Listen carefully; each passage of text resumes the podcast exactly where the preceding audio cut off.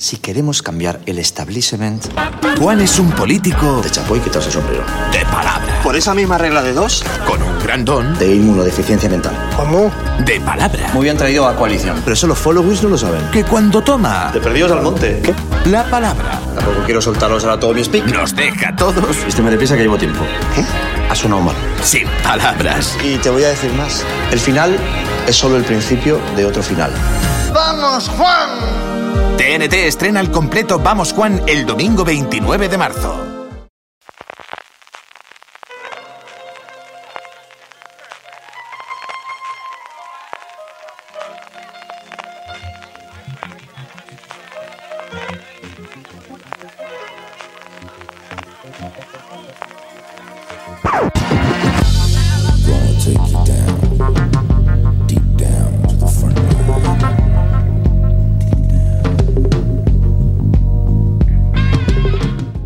Bienvenidos a FDS Review, el programa de fuera de series donde cada semana analizamos, comentamos y debatimos sobre nuestra serie favorita. Y hoy nos toca ponernos de uniforme porque nos vamos hasta las encinas para hablar de Élite. Yo soy Álvaro Nieva y para hablar conmigo de la serie hoy tengo al más joven de la redacción de fuera de serie y el único que podría pasar por alumno del colegio, Antonio Rivera.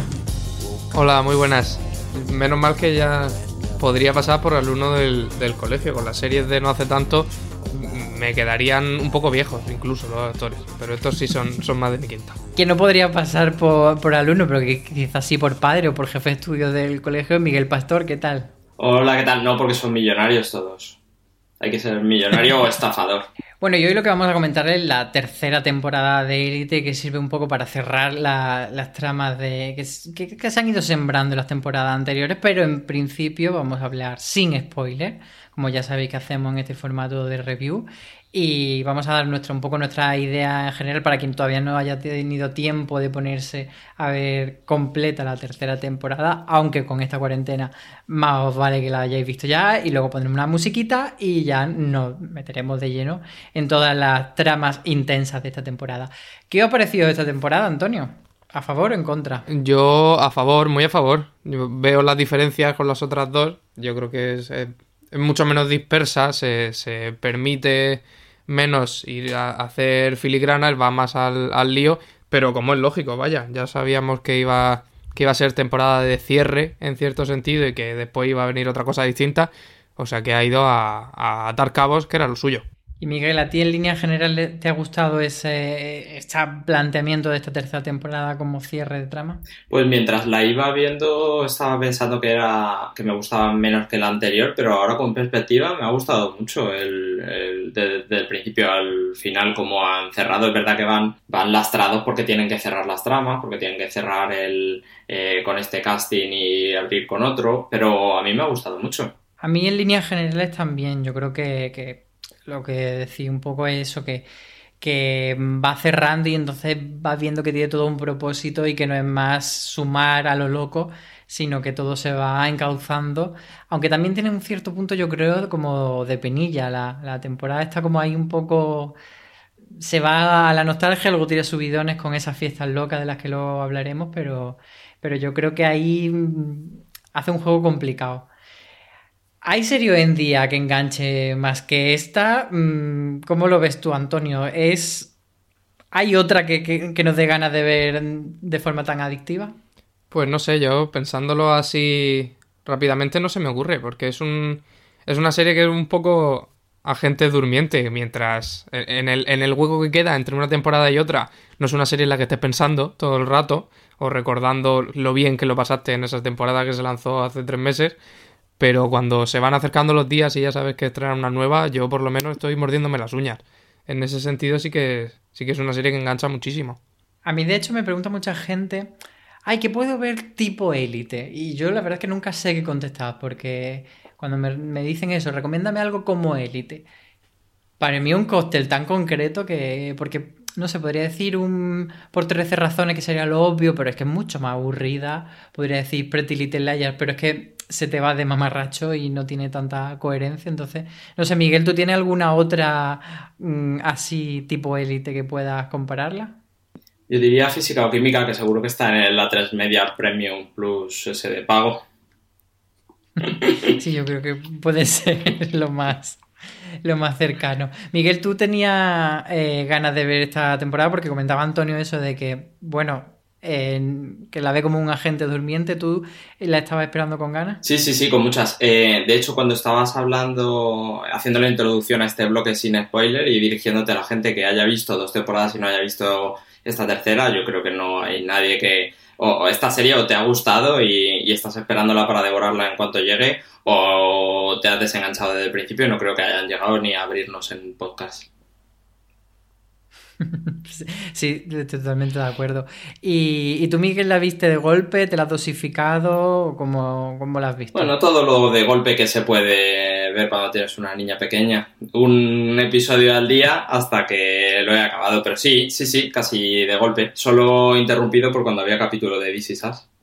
Bueno, una al día me parece como dosificarla muchísimo. No tengo más tiempo. y me parece un poco crimen parar élite para ver This Is Us. Antonio, ¿tú la has binge guancheado? Yo sí, todo, todo lo que he podido. Yo no, no tengo niña ni, ni de momento, están mis planes. Y, y vamos, el mismo día que salió, si a no ser que fuera por necesidades físicas, de, de dormir o comer, todo lo demás eh, era ver Elite. O sea, que la acabaste el primer fin de semana. Sí, sí, si no fue el primer día, que no recuerdo, el segundo seguro. Sí, yo, yo igual, yo, bueno, jugaba con un poquito de ventaja porque había visto dos que nos pasaron a prensa por screener y luego ya los otros seis me los bebí entre el viernes y el sábado y ya el domingo sentí un enorme vacío de, de haber dejado pasar otra temporada de Elite tan rápido y es de esas cosas que a mí me da pena verlas tan rápido porque me hubiese gustado realmente mm, paladearla más y disfrutarla más, pero es que me obsesioné tanto con los spoilers porque además... eh, vi el nombre de un personaje que luego no tenía por qué ser lo que yo me había imaginado, pero lo vi como trending top y era como, ay, ya se ha muerto, ay, ya asesino. ay, ya".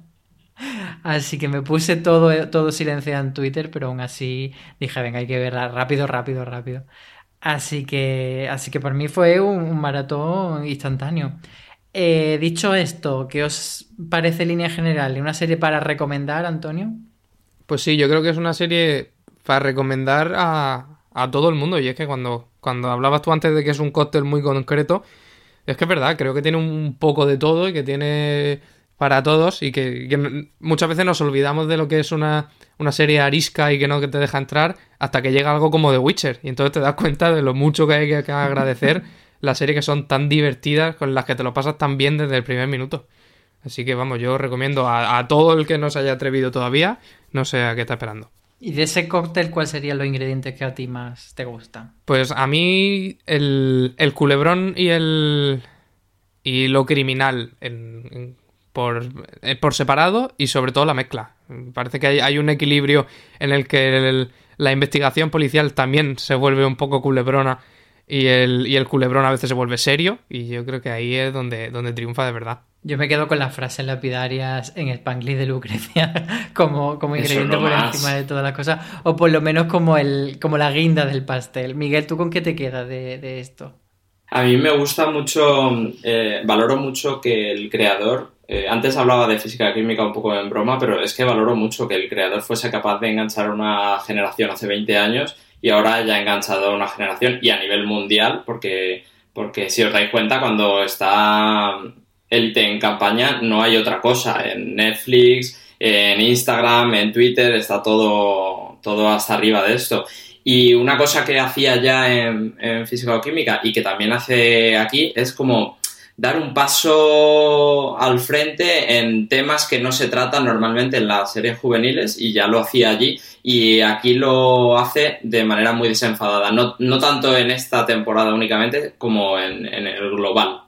Sí, yo creo que eso también es un acierto, que ahora entraremos un poco en, en desarrollar esos temas sociales que si a lo mejor en física o química pues era lo típico del capítulo de la bulimia, y Mm. tal, tal, tal, como que aquí está todo como más Mejor. integrado. Mm. Yo creo que si, como tenemos muchas ganas de hablar de élite y damos por hecho que la gente que está aquí, como decía antes, ya habrá visto la temporada, vamos a poner una canción, que en este caso es de Kirs Al Coming, que era la, la canción que sonó en el tráiler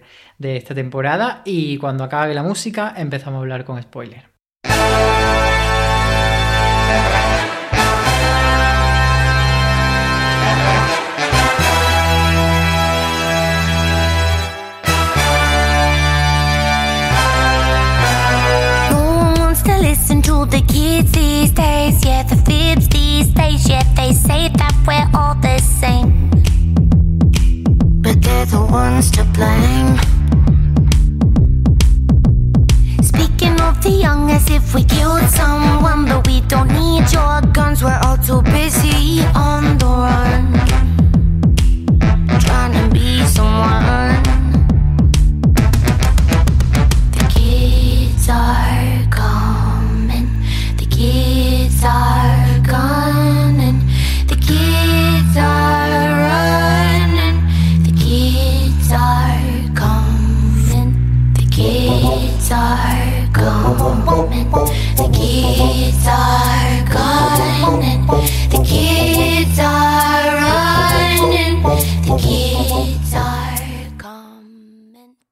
Pues esta tercera temporada, ya como decimos, vamos a hablar con spoilers, estáis todos avisados, eh, comienza donde se quedó la segunda temporada, que era con Polo regresando a la encina, que era algo como muy peliagudo, porque en cierto modo el, hecho de tener eh, a un asesino en el aula te impide muchas cosas, te impide que haya un desarrollo natural de, de las cosas más livianas o más triviales de la convivencia.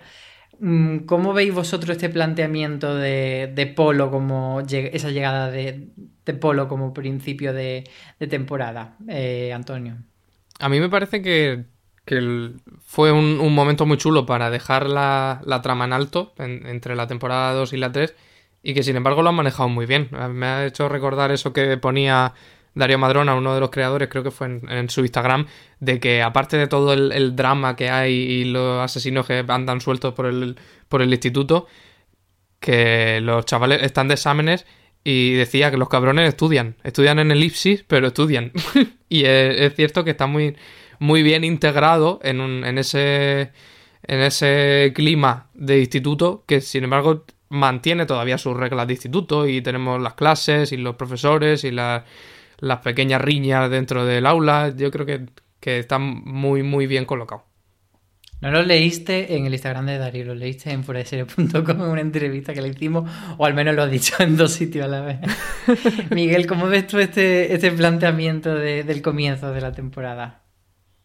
Lo veía, lo veía difícil, eh, sobre todo por esa relación que se establece entre, entre Cayetana y Polo, de, de un poco estar cogido cada uno, te- teniéndole cogido a- al otro. Y es verdad lo que dice Antonio, que veo que tratan muy bien ese equilibrio entre estamos en la escuela, eh, se habla de los exámenes, se habla de la excelencia que buscan, sobre todo en esta temporada que querían acabarla con vamos a sacarles de la escuela, pues vamos a llevarles a la universidad y mm, equilibra muy bien en, las tramas el que esa gente ya está pensando en el futuro, en que, en que tienen que acabar y se tienen que ir. Y eso equilibrado con hay un asesino y, hay más cosas y, y el, el salto hacia adelante que pega, no sé si queréis entrar ya en eso, pero es que en el primero o segundo episodio pega un salto hacia adelante que leí el artículo que escribía Álvaro sobre un poco en contra de ese, de ese salto hacia adelante y ese eh, muerto y de cómo va a ir toda la historia de ese, de ese muerto, que ya es, es difícil combinar esas dos cosas, la vida de unos chavales con ha muerto alguien. Yo he de puntualizar que no estaba en contra del muerto, sino de que nos lo contasen en el tráiler, que fue lo que a mí, lo que es, me es. pareció. Y si queréis podemos entrar a debatir esto así un poquito, porque claro, yo cuando salió el tráiler sí que había visto el primer episodio y el segundo, y claro, esa sorpresa de que Polo es el muerto es el final del primer episodio, entonces si ya lo sabes del tráiler te quita todo ese suspense. Además, mm, ha sido una franquicia de, de élite, porque la primera temporada eh, la estructura era la misma. Era la primera la muerte de Marina y empezaba con el episodio 1, que sabías que había muerto alguien, pero no sabías que era Marina. Y en el segundo, con la desaparición de Samuel, lo mismo, hasta el final del, del primer episodio de la segunda temporada no lo sabía. Entonces a mí me, me pareció como una cosa un poco de fastidio a los fans que esa primera sorpresa de- del primer episodio, o sea, esa sorpresa final del primer episodio, se la, la desmontasen. Antonio, ¿tú cómo lo viste eso? Yo estoy a favor. Yo, porque. eh, ¿A favor eh, de contarlo? Sí, sí, yo creo que lo han, que lo han jugado bien. Es cierto que en el. Creo que en el- la primera temporada hacían lo mismo. Que en el. Al final del primer episodio aparecía. Se, se descubría que era Marina la que había muerto. Y a mí me pareció que ya le habían dado una vuelta a eso en la segunda temporada, en la que no, no importaba tanto el qué había pasado, que como se sugería que habían matado a Samus, sino el cómo, y que luego te, te descubrían allí que había sido un, una pamema que habían montado entre Samu y Guzmán para conseguir no sé qué. Y me parece que estaba bien jugado que en esta tercera hicieran lo mismo, que no, no jugar tanto a quién habrá sido el muerto, sino plantear desde el principio quién ha sido y el, y el enigma de, quién lo habrá matado, que luego sacaron una especie de vídeo promocional en la que en el propio rodaje los todos los actores daban como unas razones inventadas por las que ellos en concreto habían matado a Apolo. Y creo que, que eso se complementaba muy bien con el final del que, bueno, que se puede hablar ya porque estamos en la parte con spoilers, pero que comentaremos más tarde. Que al final todos tienen su parte de responsabilidad en la muerte de Polo y me, me parece guay jugarlo desde ahí. Claro, sí, sí, a mí me parece bien que la pregunta de quién mató a Polo sea la que va a conducir la trama desde el final del episodio 1 de esta temporada hasta el final de la temporada. Pero claro, eh, eso está muy bien, pero por otro lado, me quita la sorpresa de ese final del primer episodio. Miguel, tú desempata entre nosotros dos que estamos aquí. No sé si voy a desempatar, ¿eh? yo no estoy en contra, pero me parece innecesario. Me parece que la serie es muy potente y que tiene muchas cosas como para Además, el tráiler tampoco salió con mucho tiempo de antelación. Me parece que no era necesario tirar de desvelar ese misterio. Y sí que creo que al fan le puede chafar un poco el no encontrárselo. Por otro lado, también anticipas la conversación en redes y creo que mm, es la, la razón por la que lo ponen en ese tráiler para una cosa potente para alargar un poquito por delante la conversación. Bueno, pues nada, nos quedamos ahí un poco que cada uno haga su lectura. y vamos a ir a otro aspecto polémico de esta eh, tercera temporada, que son los nuevos personajes. Hemos tenido dos entradas eh, y además que venían precedidas quizá por, pues por la sombra de que los fichajes de la segunda temporada, en mi opinión por lo menos, fueron muy buenos y aquí han llegado otros que a ver qué me contáis vosotros. Tenemos a Jerai por un lado y a Malik por otro. En términos generales, Antonio, ¿buenas incorporaciones o se han quedado un poco atrás? Pues yo creo que, buenas. A mí me ha parecido más interesante la interpretación de, Sergio Momo que de Lady Sene, que era el otro que entró. Pero creo que ha sido más cosas de personajes que de, ellos mismos como actores. Y me parece que, que traían menos salsa que los, que los otros tres personajes que nos incorporaron en la temporada 2 pero entiendo que tampoco era plan empezar a abrir tramas ahora cuando al, cabo de seis o siete capítulos tenías que volver a cerrarlo todo. Entonces me parece que están aceptables y, entiendo por qué, por qué son de esa manera. A mí personalmente me parece que se quedan bastante descolgados. Miguel, ¿tú cómo lo ves? Sí, creo que les dan una trama que no es muy fuerte. De hecho, creo que eh, la trama de Jerai Jerai es el chico que es que los nombres, que el chico que hace de novio de, Carla. La trama de Jerai me parece más eh, catalizador de esa historia de Carla, que si queréis luego vamos con ella porque a mí me ha interesado mucho y me parece que es muy potente como, como historia suya y como final de, ese trauma, tras trauma, tras trauma que ha ido acumulando. Eh, me parece que les han dado una trama un poco floja porque se van a quedar para la siguiente temporada. Un poco negociación de aquí tienes que apoyar para. Ya veremos en el año que viene qué hace. Fíjate que yo no lo tengo tan claro porque que luego hablaremos de ese final de quién se queda. Mm, a mí me da la sensación de, bueno, Malik le vemos yéndose a Nueva York con Lucrecia y con Nadia y a Jerai no le vemos al final, entonces yo creo que que, se van, pero bueno, eso es una cosa que se queda un poco en el aire. Pero sí que en esta temporada a mí me da la sensación de que como todo va hacia, hacia cerrar la trama, de repente meter a gente nueva era como algo que, no pintaba. En la segunda temporada que todo se estaba construyendo hacia más, sí que le veía sentido y de hecho, aparte de, de todo esto, me parece que los personajes eran como muy potentes. Y para mí personalmente, tanto Valerio como Calle como Rebe eh, son personajes de élite a la altura de los de la primera temporada y superando incluso a algunos por tener mucho más registro y tal. Entonces, yo sí que estoy bastante decepcionado, la verdad, con, con Jerai Malik y me parece como de lo más flojo de, la temporada. Eh, no sé si vosotros tenéis también un poco la sensación de que, aunque sí que me hayan gustado, de que en comparación con la segunda temporada se pierde un poco. Sí, yo creo que es, es que en la segunda temporada estaba claro, tanto Valerio como... Valerio traía unas escenacas chulísimas y un, montón de, frases muy a la altura de, las de Dana Paola y los personajes de, de Cayetana y de... Uh, Rebeca, se me ha ido. y Rebeca traían, abrían unas tramas muy interesantes y que se salían un poco de, de, de ese nudo que estaba todo centralizado dentro del colegio, cada una por, por su lado. Y esto es cierto que yo creo que han venido un poco más a, complementar y a, y a sobre todo, creo que lo habéis dicho vosotros, catalizar un poco las tramas de, por ejemplo, de personajes como Carla, que aunque Jerai no esté tanto a la altura, sí que le viene muy bien a Carla la presencia de Jerai para empezar esa trama que tiene, que yo creo que es de los más interesantes que le ha pasado en, en toda la serie. Venga, pues si os parece, vamos a abrir la trama de, de Carla, la cual yo la denomino Carla es casi puta y yonki.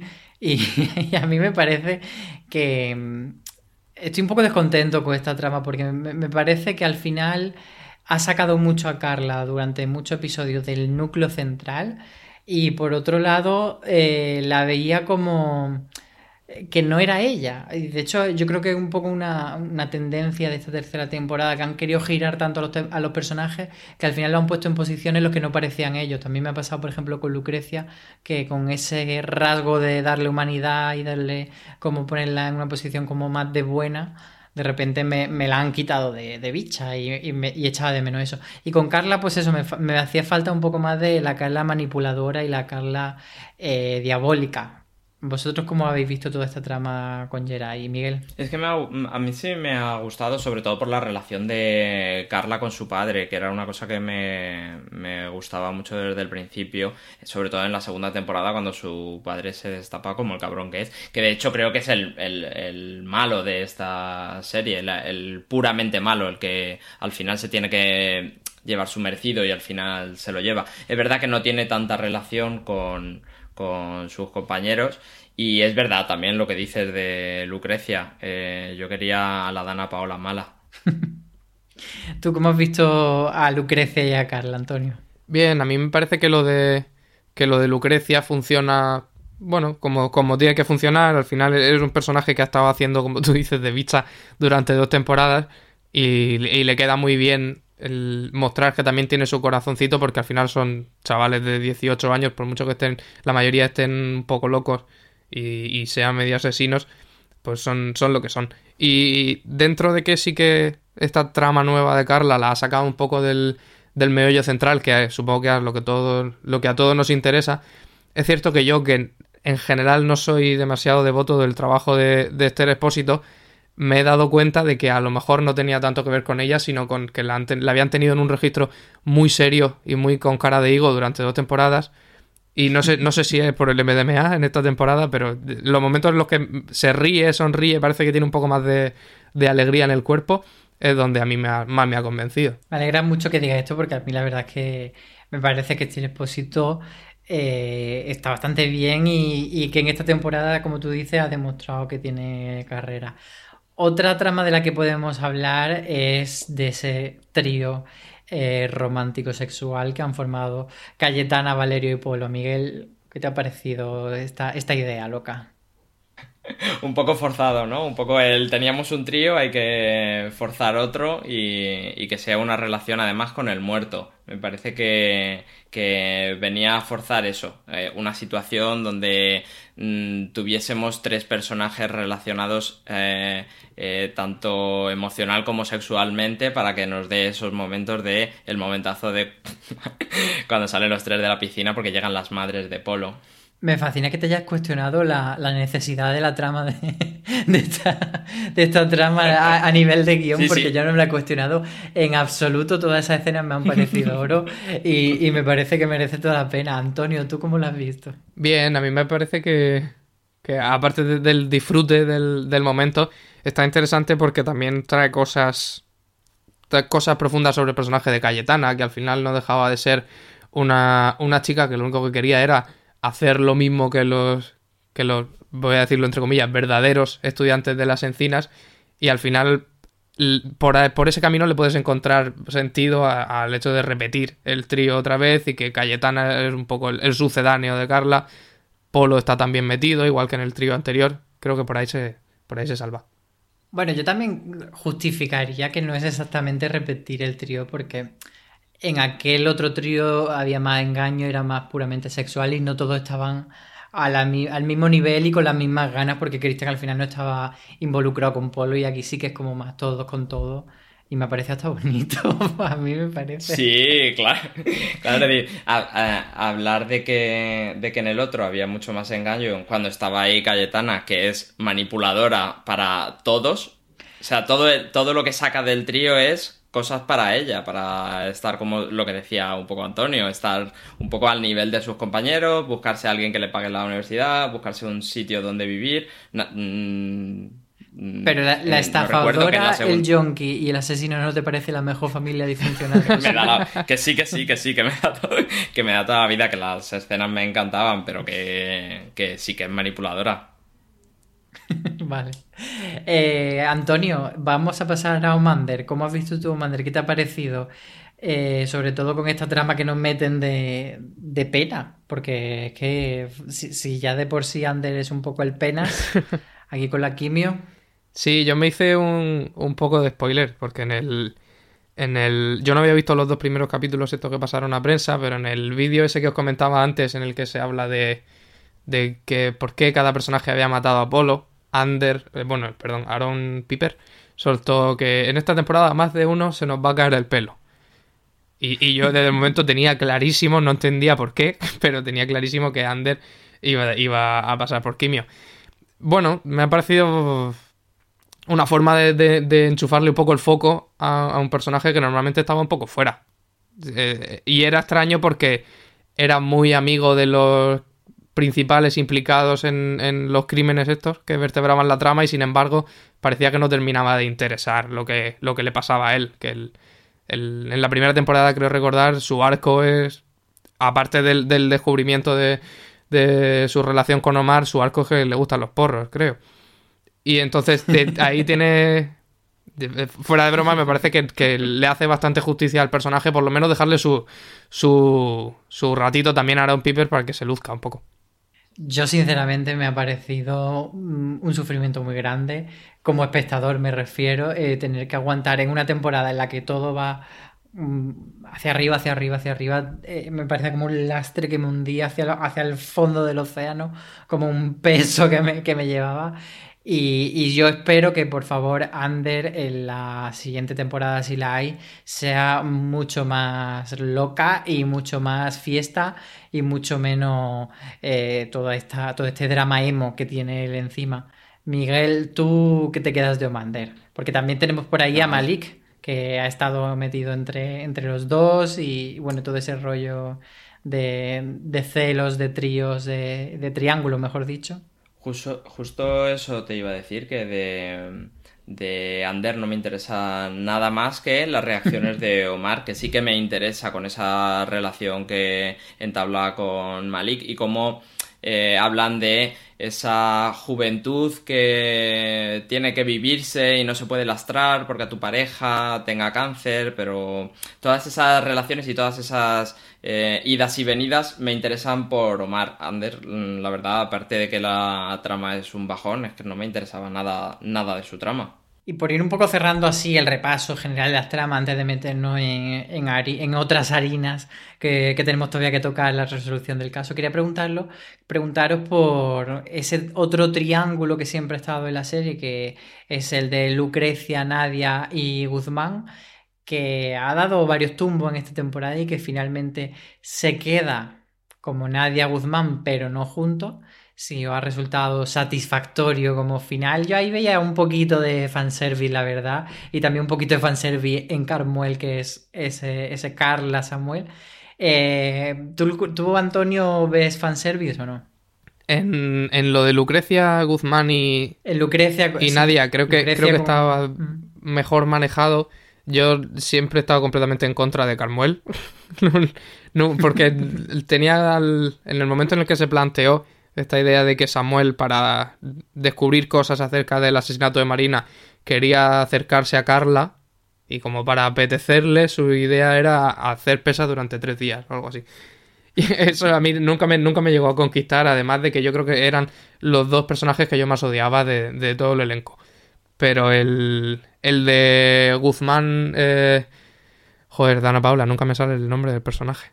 Lucrecia. Gracias. El de Guzmán, Lucrecia y, y Nadia creo que está bastante bonito. Tiene esa parte de, de fanservice, pero al final como todo lo emocional. Cuando llevas tres temporadas con los mismos personajes, yo creo que los, los guionistas quieren casi tanto a, a sus personajes como los, los fans y los espectadores que al final son fans, inevitablemente.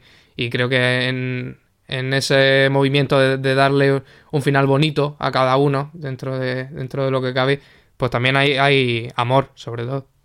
Miguel, ¿tú cómo ves ese cierre tan, tan de cuento de hadas para Woodman y Nadia y en general para, para casi todos los personajes?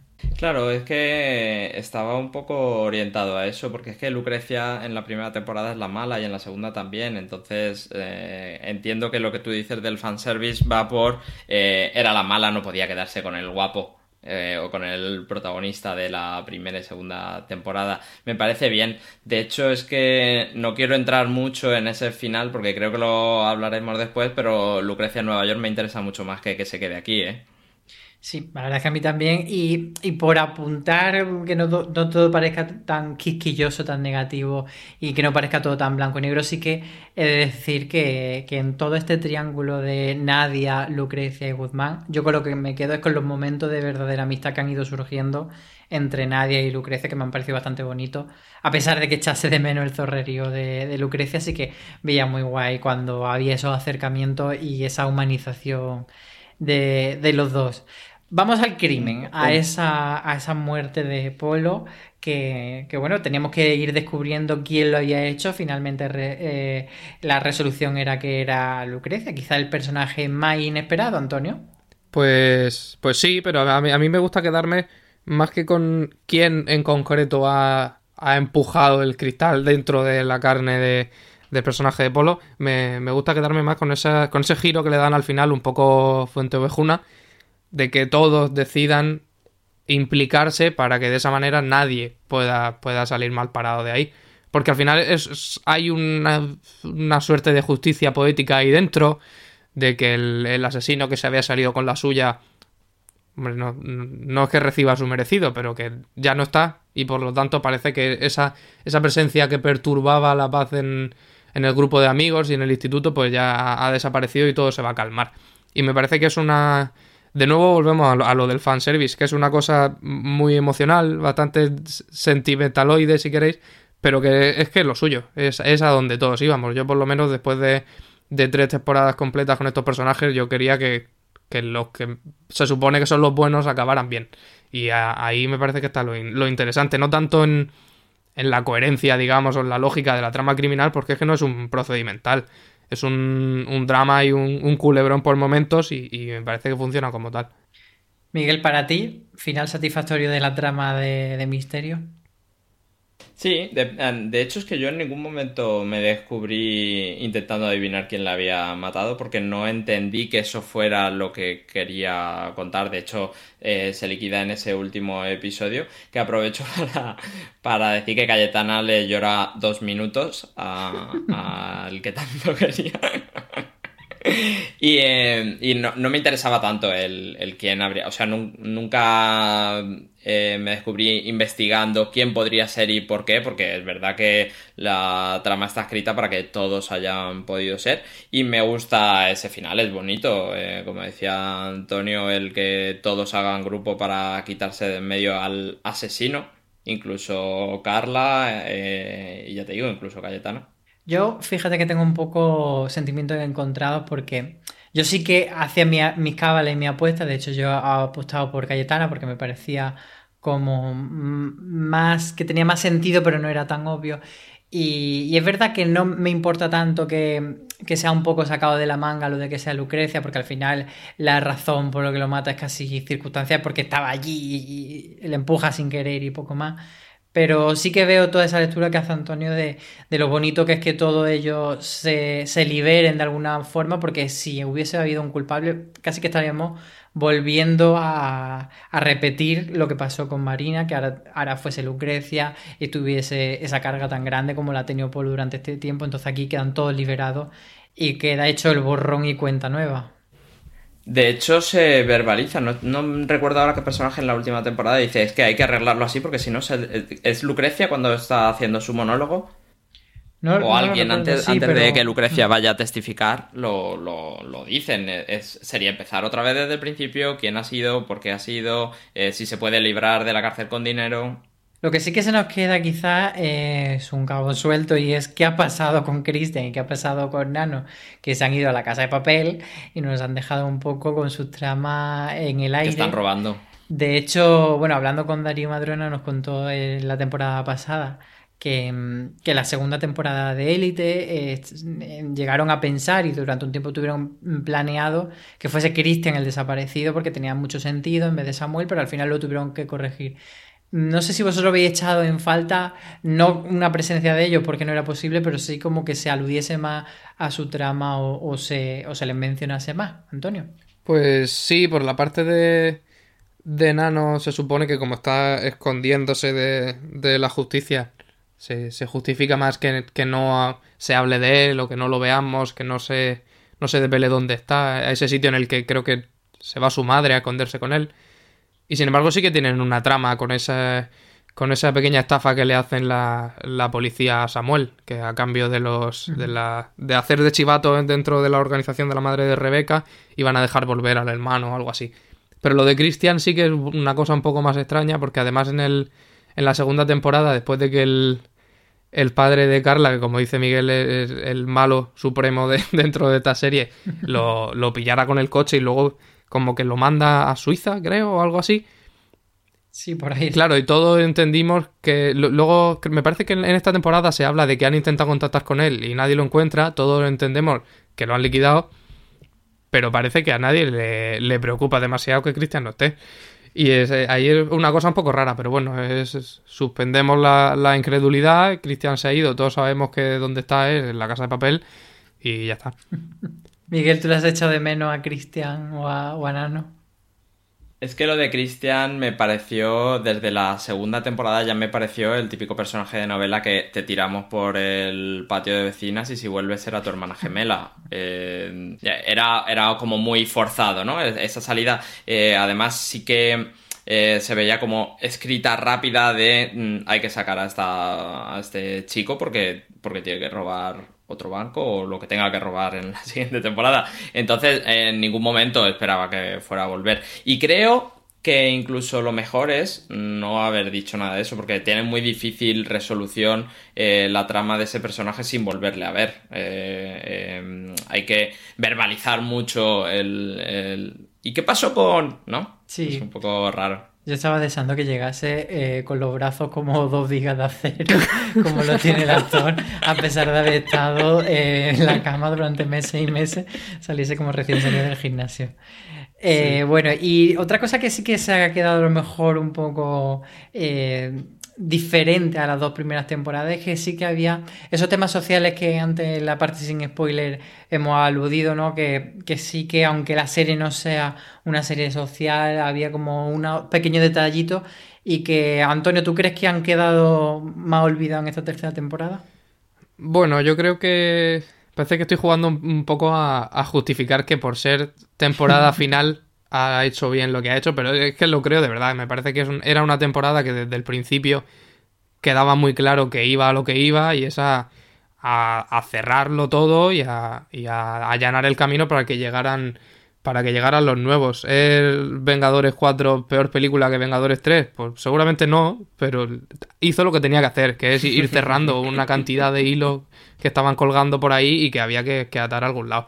Y en cuanto a los temas sociales, pues me parece que pasa un poco de lo mismo. En la primera, en la primera temporada era todo mucho más directo porque acabamos de conocer a la gente y era una cosa de los ricos contra los pobres muy clara.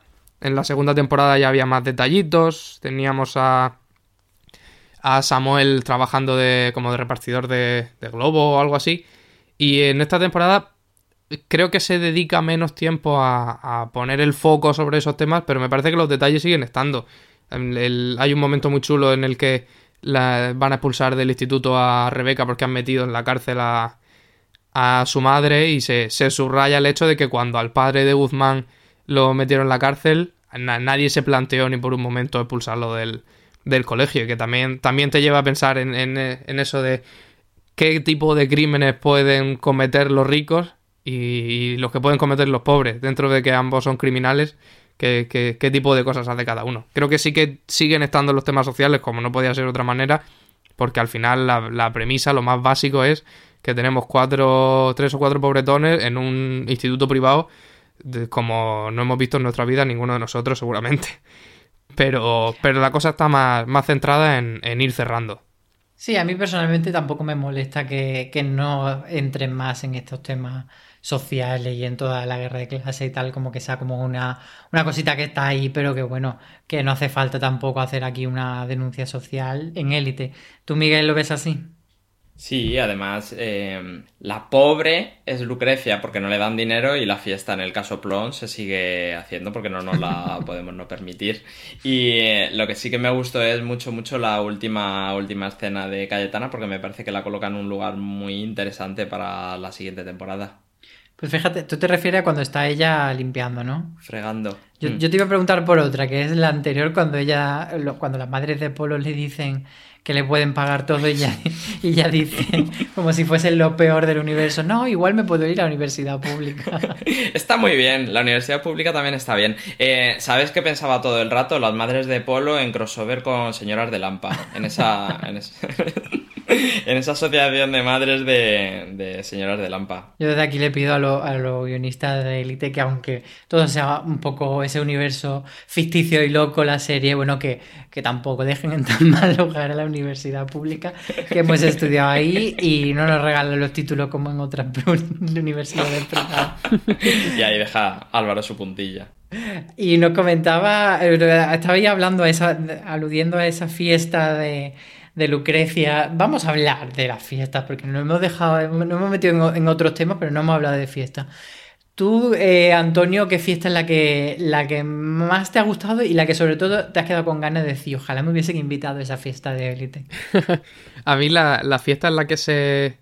como que se cambian los roles de género en la forma de vestir, me pareció que, que estaba muy chula porque además quedaban todavía detalles colgando como que qué parejas y qué tipo de personas aceptan esa, esa premisa de cambiarse el tipo de cambiarse la ropa y qué parejas no, porque me parece que Malik y, y Nadia pasaban completamente y vestían venían vestidos como de calle. Sin embargo gente como como Guzmán que parecía que era un, un macho total de, de manual aparece allí con con la con su vestimenta y aparte es en esa misma fiesta en la que Lucrecia, si no me equivoco, hace lo de que yo, yo no voy a dejar de montar fiestones porque mi padre me haya cortado el grifo, pero cada uno que se traiga su bebida. que es un- es una cosa muy, muy interesante y, y sobre todo cómo, cómo la miran a ella cuando entran un, un- un par de chicos con una bolsa de gusanitos, creo, le dice, bueno, pues bajáis al chino y subid dos botellas de vodka en vez de bolsas de gusanitos. Creo que, que es una fiesta muy interesante en muchos sentidos. Y además puntualizar que eh, Antonio decía que qué personajes son capaces de cambiar los roles y cuáles no, y cuáles pueden no permitir a su novia cambiar los roles. Sí, sí, sí, ahí está muy bien llevado. Yo la verdad es que de la fiesta no sé si quedarme con Guzmán en arnés o con Valerio con, el calzoncillo y la mochila del, peluche. Miguel, tú entre estos dos, ¿cuál es el outfit que vas a cuando hay, a cuando salgamos de esta cuarentena, cuál es el que te vas a poner para las pool parties? El de Valerio, ese es con- el que llevaba como la camisa transparente con lunares, ¿no? Ese es el de la, pool- el de la fiesta, de pero la luego fiesta, saca el el de la, la- pool party de, de Jerai, es el de, el de la mochilita. Es que vaya look ese. No, No, no, sé si, no sé si camisa algún otro look en mente, porque yo también he disfrutado mucho todo lo accesorio eh, de la cabeza de Lucrecia o, o a todas esas coronas. Coronándose siempre, ¿eh? Es que es una estrella. Y había un detalle que, que no, que, que vi a un, a un chico que lo había puesto por Twitter y era que toda la, la vestimenta o casi toda la vestimenta que llevaba Polo durante la temporada está relacionada con peces. No sé si vosotros tenéis alguna teoría. No, no lo había. es curiosa, habrá que preguntar, habrá que preguntar a la gente, a los productores de la serie a ver qué nos cuentan. Eh, Como vestuario. Sí, sí.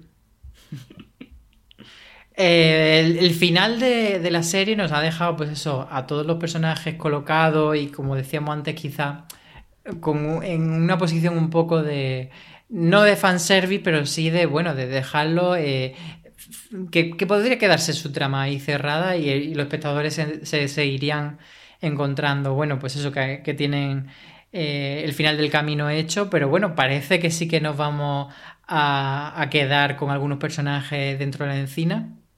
Y quería preguntaros por esta elección de personajes si os ha parecido eh, acertada, si son muchos, pocos, si os falta alguno, si os sobra algún otro. A ver, Antonio, empieza tú. Pues yo, eh, por lo menos hasta donde yo tenía entendido, se iba a renovar el, el elenco y me sorprendió bastante que, que, se quedaran estos personajes, que no sé si, si vosotros lo sabéis, yo la verdad no tengo ni idea.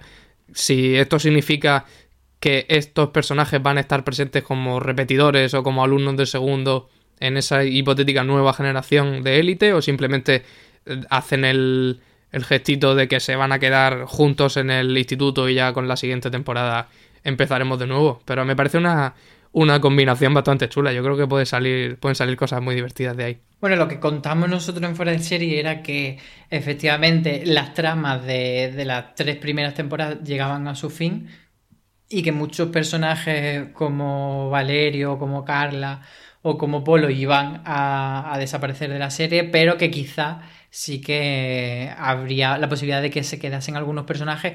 A mí personalmente eh, me sorprendió que fuesen tantos, sobre todo. Yo pensaba que, que, quedarían algunos menos y recordemos que se quedan, además por, por, esa cosa de no os graduáis el último día, que me pareció un poquillo cogeo con pinza, se quedan Super Guzmán, forzado. Rebe, Samuel, Omar Ander y Calle. Miguel, tú muchos, pocos, ¿te gustan los que se quedan? Mira, pues me voy a abrir en sinceridad. Lo de Guzmán me sorprendió. Lo de Rebe y Calle me encanta porque, como tú decías, de las que entraron en, la segunda temporada me parece súper potente. También Valerio me parece potente y me parece que podría tener una continuidad como jefe de esas bodegas que se queda.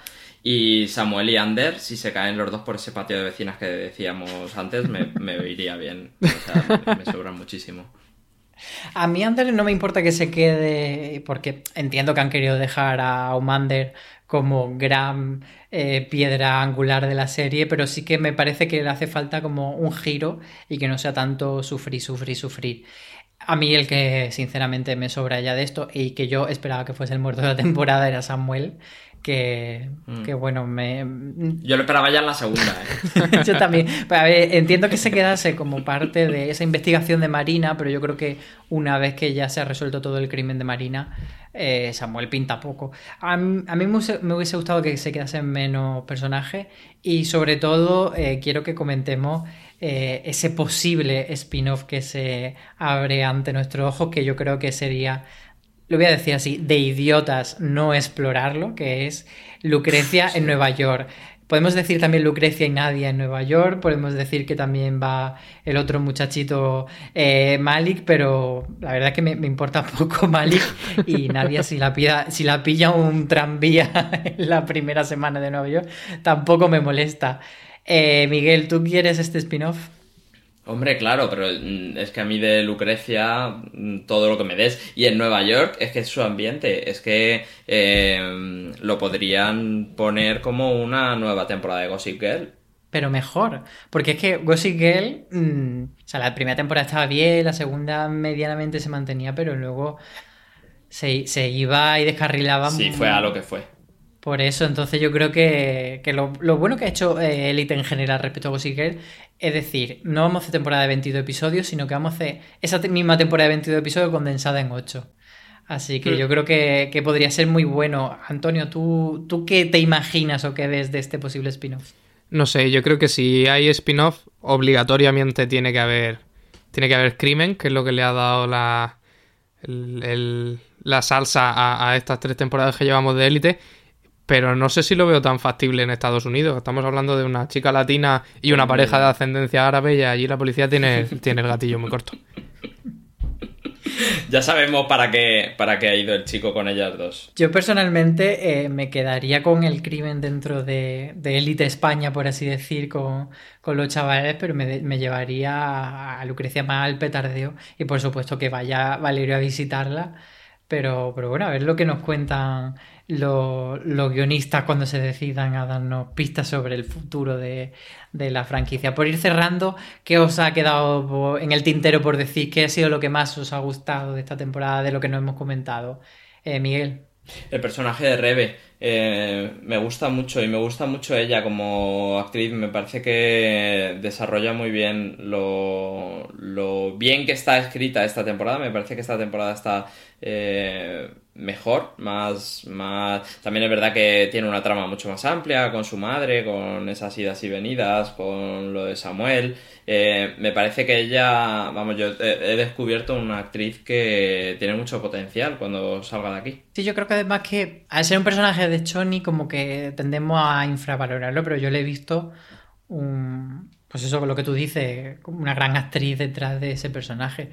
Eh, Antonio, ¿tú qué más te gustaría destacar de esta última temporada de Élite? Pues yo creo que en, en, esta tercera temporada lo que han hecho ha sido terminar de, retocar fórmulas que ya habían funcionado y que, sin, y que sobre todo han depurado muchísimo el ritmo en cuanto a...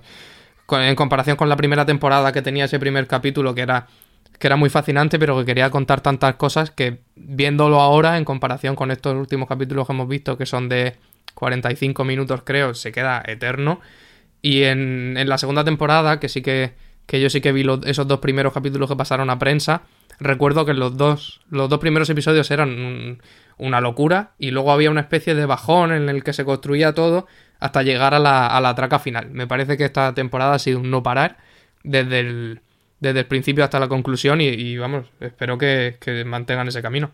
Pues yo me sumo a lo que dice y añado simplemente eh, que yo con lo que me quedo es, en general con lo que representa Élite, con ese tipo de serie tan disfrutable, tan que no hay que ponerse ínfulas, que lo que hay que hacer es divertirse, entretener a la gente y, gozar y, darse a la fiesta, al holgorio, al cliffhanger loco. Así que yo ya lo digo, siempre soy súper fan de Elite. Creo que la deberíamos valorar mucho más de, lo que la valoramos. Y creo que mm, no solo en España, sino a nivel internacional, pocas series pueden medirse con Elite en estos niveles en los que estoy yo hablando. Así que por Pero te refieres, te refieres a la crítica, ¿no? A la prensa, porque sí, claro, yo creo que o sea, de gente revienta. Claro, claro, yo creo que los chavales están todos locos, pero creo que no tiene esa posición de reconocimiento que a lo mejor sí que tiene por poner La Casa de Papel, que también otra serie que se da mucho al entretenimiento y que no tiene ínfulas tampoco de tal, pero sí que está como considerada pues siempre en las listas de lo mejor del año, etcétera.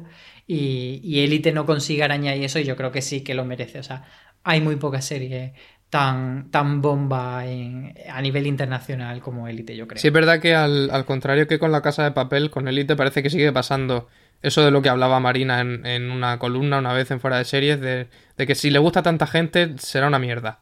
Parece que con, la casa de papel, que es también todo un fenómeno, sí se reconoce más su valor, pero con Elite, eh, fuera por supuesto de los círculos que están locos por ella, como, como somos nosotros, sí que parece que hay más, más reticencias. Cuando es una serie, por un lado, divertidísima y que sin embargo sigue hablando de cosas que ya aparte de que lo hiciera más en otras temporadas que en esta que en esta esté un poco más en los pequeños detalles no deja de haber un discurso detrás que al final eh, pues, es importante. Así que pues nada ese círculo de los que estamos locos por élite como dice Antonio eh, cerramos por hoy, pero volveremos a abrirlo el círculo para recibir con los brazos abiertos la cuarta temporada de Élite y todas las que vengan después. Y por supuesto, ese spin-off de Lucrecia en Nueva York, si existiera, que deseamos con, con muchas ganas que sí. Recordaros a los que no habéis escuchado que tenemos mucho más contenido de élite en fuera de serie, hemos hecho críticas, hemos hecho, por ejemplo, un artículo sobre dónde ven los actores a sus personajes dentro de 10 años, que hacen ese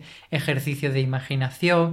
Eh, también hablamos con, los, con los guionistas, con Carlos Montero y con Darío Madrona, sobre cómo decidieron que, que Polo fuese el muerto de la temporada y por qué, y nos cuentan un poquito de cosas, así que si buscáis élite en fuereseries.com tenéis mucho contenido, ya sabéis que también tenéis eh, los podcasts eh, tanto de nuestro review como de nuestros top y nuestro gran angular y, streaming que nos vienen todos muy bien para, para hacer repaso de, qué cosas que podemos ver durante estos días de cuarentena.